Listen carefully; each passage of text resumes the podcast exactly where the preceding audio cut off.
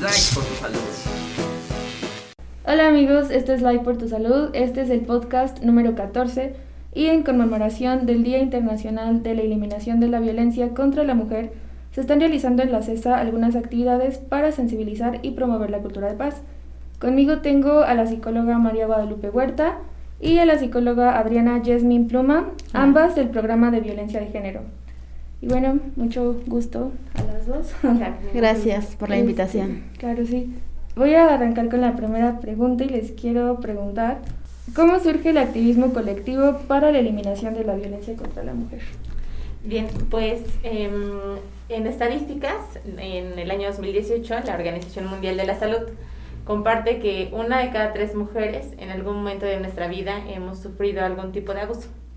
Y eh, en tiempos de crisis, estas estadísticas se elevan, como en este caso por pandemia COVID-19. Entonces, conscientes de que la violencia es un problema de salud pública, hay diferentes campañas que promueven la eliminación de la violencia. Una de estas campañas es la campaña Únete, eh, que tiene que ver con los 25 de cada mes, que probablemente en algún momento lo han escuchado, en las escuelas, en sus áreas de trabajo, que se porta o se promueve que porten una prenda o un objeto color naranja. Esta campaña es del día naranja eh, y el color naranja tiene que ver con, la esperanza de que en algún momento nuestro futuro sea eh, sin violencia. Entonces, en este sentido, pues eh, el 25 de, este noviembre es el Día Internacional de la, Eliminación de la Violencia contra, contra la Mujer y es por ello que la Secretaría de Salud a través del programa pues promueve este activismo colectivo. Muy bien, muchas gracias, no sabía eso. Este, ¿Cuál es el objetivo de, de este activismo colectivo? Sí, pues bien, el objetivo es el, promover, el visibilizar y el ejecutar acciones de paz, ¿no? Que, precisamente, pues son 25 días, son 25 acciones diferentes, con el cual es a favor de la eliminación de la violencia contra las mujeres, niñas y niños. El año pasado se realizó el primer activismo colectivo estatal. Este año se le da continuidad con el eslogan Unificación de esfuerzos de paz para la eliminación de la violencia contra las mujeres, niñas y niños. Ok. ¿Y qué actividades tienen planeadas? Pues se programaron este, diversas actividades que tienen que ver con testimonios, con conferencias. También eh, algunas de las actividades son infografías, carteles, TikTok. Y cada una de las actividades mínimo eh, se tuvieron una por día, es decir, una el día primero, una el día dos. Algunos días tienen más de una actividad. Y eh, todas son en función de hacer visibles datos, situaciones de violencia, pero también cuáles son las alternativas que como sociedad tenemos para sumarnos a, eliminar la violencia.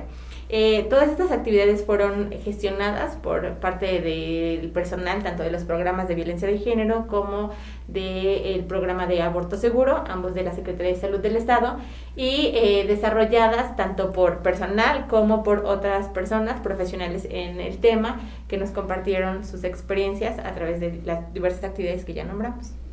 Y además también eh, compartir que todas estas actividades se han ido eh, transmitiendo por la página oficial de Facebook, Alza la Voz ¿no? donde si bien a lo mejor quienes no conocían esta información y hoy en día pueden eh, revisar la página, ahí se quedan las conferencias, los carteles, los testimonios que ya mencionó Lupita, en el cual pues es el poder eh, informar a la población de estas actividades que se están haciendo, ¿no? y que es un trabajo de todos y todas para poder eh, promover esta cultura de paz.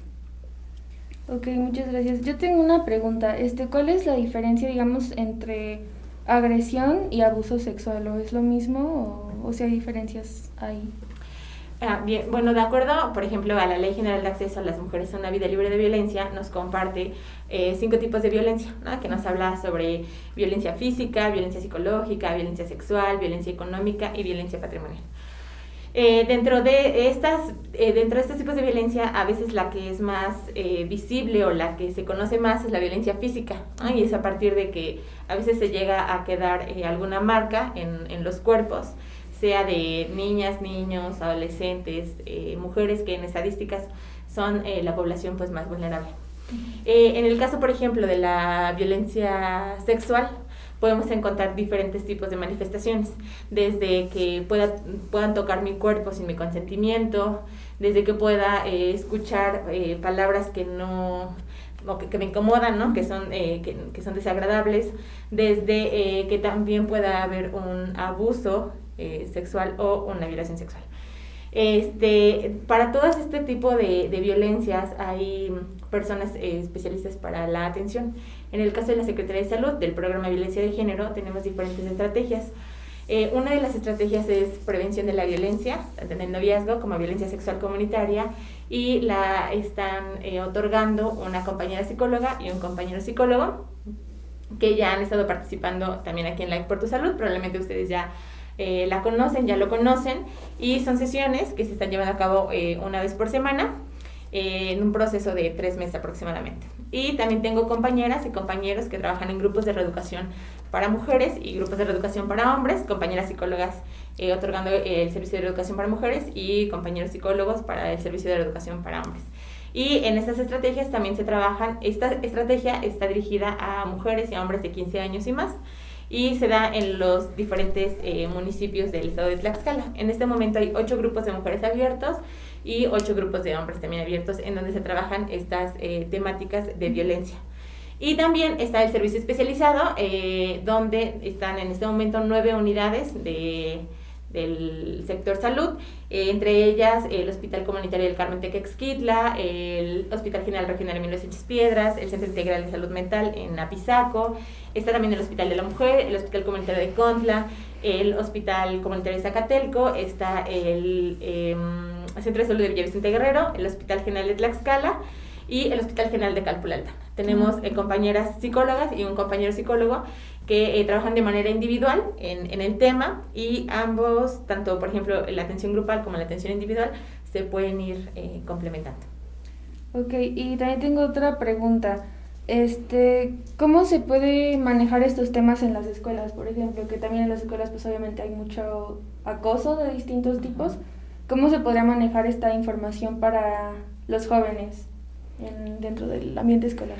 Pues si bien aquí entra lo que comentaba mi compañera, ¿no? Las, los, la estrategia de prevención que trabaja con adolescentes y muchas de las veces pues lo hace con instituciones educativas.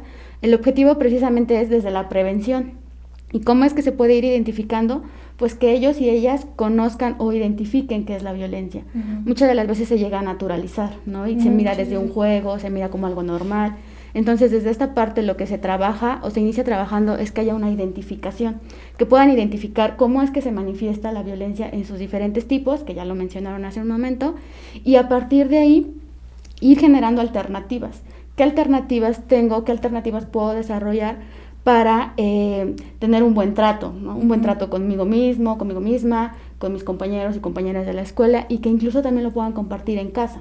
¿no? Entonces, es más desde el poder conocer la violencia.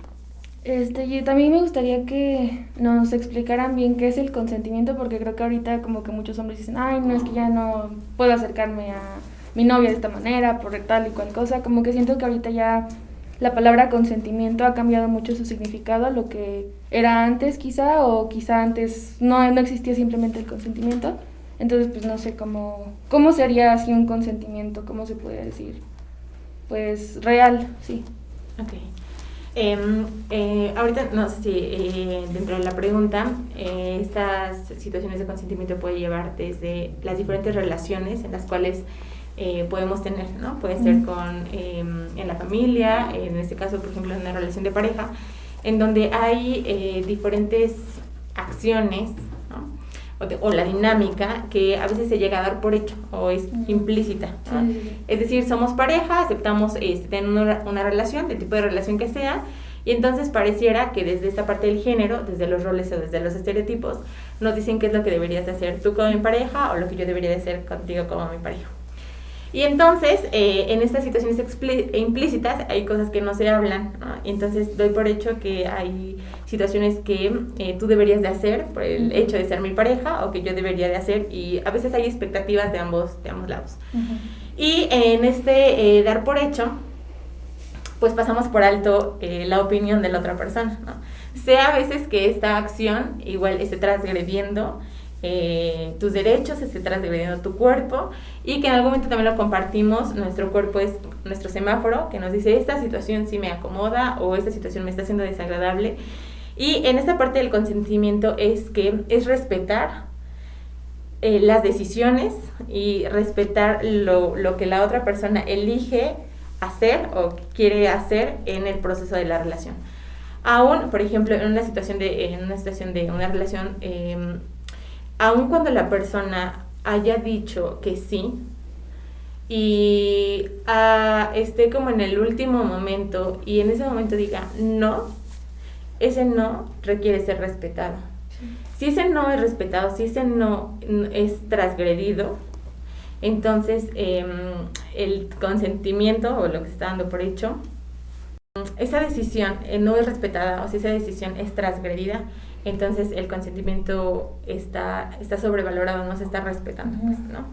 Entonces sí es importante poner en, en, palabras aquello que sí quiero y también poder escuchar a la otra persona. Y si en algún momento ubicas que hay un, en la relación en la que nos encontramos, eh, lo que quiero, lo que deseo, no se está respetando. Entonces lo que decía es podamos buscar apoyo y que este apoyo puede ser desde diferentes redes, puede ser desde redes, person este, por ejemplo, mi familia, mi hermana, mi tía, mi mamá, mi papá, que pueden ser también redes comunitarias, que pueden ser mis amigas, mis compañeros de trabajo o las personas con quien yo me pueda sentir en confianza y que pueda compartirles y me puedan apoyar y que también pueden ser redes institucionales, ¿no? Hay diferentes instituciones en donde están ofertando eh, esta, este apoyo, tanto psicológico como apoyo eh, de trabajo social para podernos referirnos a otros espacios y también apoyo legal en dado caso que sea necesario. Ok, muchas gracias. Bueno, para finalizar, este, ¿hay algo que ustedes quieran compartirle a la población? Sí, pues eh, que, se, puedan unir a las actividades que estamos compartiendo, aún quedan días, ¿no? Hasta el 25. Hay diferentes actividades, hay conferencias que puedan sumarse, ¿no? que puedan ir eh, conociendo un poco más de este movimiento. Y también compartirles que del 25 de noviembre al 10 de diciembre se van a desarrollar los 16 días de activismo proclamados por la Organización de las Naciones Unidas, concluyendo el 10 de diciembre como el Día Internacional de los Derechos Humanos. También, perdón, los invitamos a que puedan portar el día 25, el Día Internacional eh, una prenda naranja y que no solamente sea el 25 de noviembre, sino este, los 25 de cada mes. Y que en este portar la prenda naranja o portar eh, algún, eh, alguna prenda color naranja, que también nos sumemos a las acciones, ¿no? que no solo sea como el portarla o el vestirnos, sino que realmente hagamos conciencia de aquellos actos o de aquellas omisiones que puedan generar daño hacia otras personas o que también nos pueda generar daño hacia, hacia nuestros propios cuerpos. Sí, bueno, muchísimas gracias a las dos y gracias por seguirle dando difusión a estos temas tan, tan importantes. Y eh, también eh, que puedan seguir las actividades en la página del Salón Tlaxcala. Eh, la página está activa no solamente ahorita en el activismo, sino todo el año estamos eh, procurando que se suba información elaborada por eh, personal de tanto del programa de violencia de género como del programa de aborto seguro. Y si alguien nos quiere compartir alguna información que les gustaría que se compartiera en la página, con todo gusto pueden mandar un mensaje a la página del Sala Voz o comunicarse al teléfono del programa que es 246 46 424 93 de lunes a viernes de 8 de la mañana a 4 de la tarde y ahí las estaremos atendiendo. Gracias. Gracias. Y esto fue Like, por, tu, salud. Like por tu salud.